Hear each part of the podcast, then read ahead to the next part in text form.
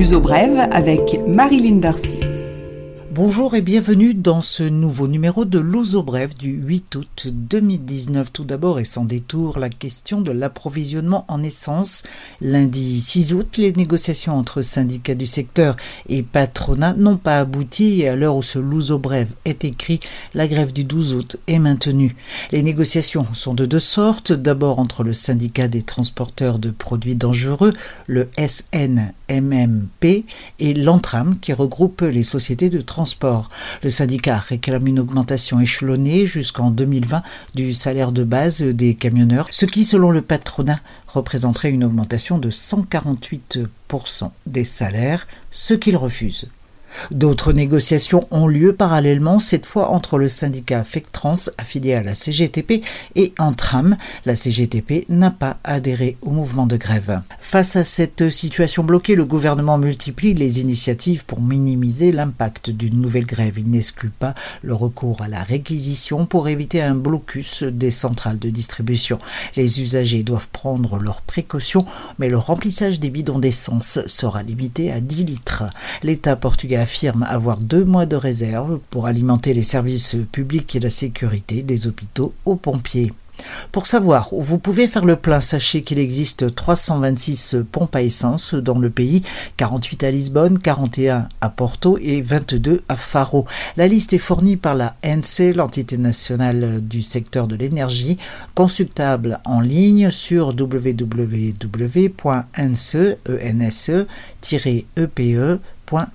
on ne peut d'ailleurs plus utiliser l'expression faire le plein, l'alimentation est limitée à 25 litres dans une station-service normale et à 15 litres aux pompes d'urgence. Tout est encore possible d'ici au 12 août, alors soyez attentifs. Découverte macabre dans la région de Pedrogon au centre du Portugal, celle des restes humains appartenant à un citoyen britannique porté disparu depuis août 2018. La police le recherchait depuis lors. Il s'agirait d'un jeune homme de 29 ans lié au trafic de drogue. Il a pu être victime d'un homicide. L'enquête menée conjointement par les polices portugaises et britanniques se poursuit. Le prix moyen des appartements à Porto a augmenté de 28,8% au cours du premier trimestre de l'année. Le prix moyen du mètre carré s'établit désormais à 2114 euros selon une étude présentée par Confidential Immobiliario. C'est une situation inédite selon les spécialistes. Toutefois, cette hausse conséquente est en retrait par rapport au dernier trimestre de 2018 où la hausse avait été de 32,9%. La page des entreprises, Ryanair pourrait supprimer ses vols depuis l'aéroport de Faro à partir du 1er janvier 2019. Selon le syndicat national du personnel de vol, la compagnie supprimerait sa base mais continuerait à opérer depuis l'aéroport d'Algarve. Une centaine d'emplois sont en jeu. Un préavis de grève du personnel a été déposé entre le 21 et 25 août prochain. Au dernier trimestre, le gouvernement portugais a attribué cinq concessions et exploitations importantes. Quatre concernent le ferroviaire, dont trois pour la ligne de chemin de fer d'Evora. Le cinquième contrat concerne les communications de sécurité et il a été attribué à MEO, service de communication qui appartient à Altis Portugal. L'uso brève, culture. Les suggestions culturelles. Festival toujours avec cette fois le Mai au sud-ouest. Autre référence dans le domaine, c'est du 6 au 10 août à Herdade de Casablanca, un festival qui fait la part belle aux talents récents avec des références dans l'air du temps. Rajouter une bonne dose de dance, trance et hip-hop et l'ambiance inégalée du festival. 50 euros par jour, 115 euros le pass pour l'intégralité du festival. Zambougera Doumar, bien sûr. Direction le nord, Moledo, dans le Mignon avec la 9e édition du festival rock qui allie la musique bien sûr, mais aussi la plage et le surf. Ça dure trois jours, 35 euros par journée, 75 euros le pass de trois jours. Genre bien différent puisqu'il s'agit d'art performatif, le Citemore Festival de théâtre de Montemoro Velho.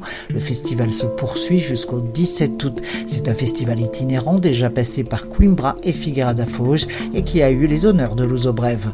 À ne pas manquer, la création contemporaine portugaise la plus conceptuelle du moment. Particularité, les spectateurs donnent ce qu'ils veulent. Programme complet sur le site www.citemore.pt.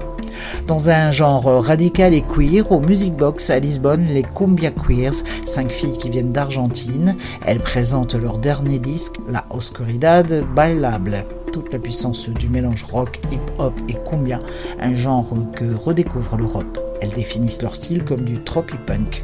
8 euros le 7 août, Music Box à 22h30. La nuit du 9 août, observation d'étoiles en plein Lisbonne au musée du théâtre romain depuis la terrasse.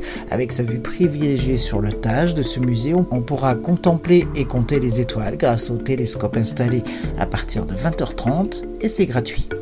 Pour terminer un peu et même beaucoup de ciné en plein air, dès le 8 août et jusqu'au 14 septembre à la Marina de les jeudis et vendredis et au Jardin d'Ahmed Pinheiro Manso les vendredis et samedis, c'est à Troya. Session à 20h et une programmation majoritairement consacrée aux familles. Ce Louzo Brève est maintenant terminé. Continuation d'un bel été. Je vous retrouve jeudi 15 pour un nouveau numéro de Louzo Brève, un partenariat avec TSF et Louzo Journal.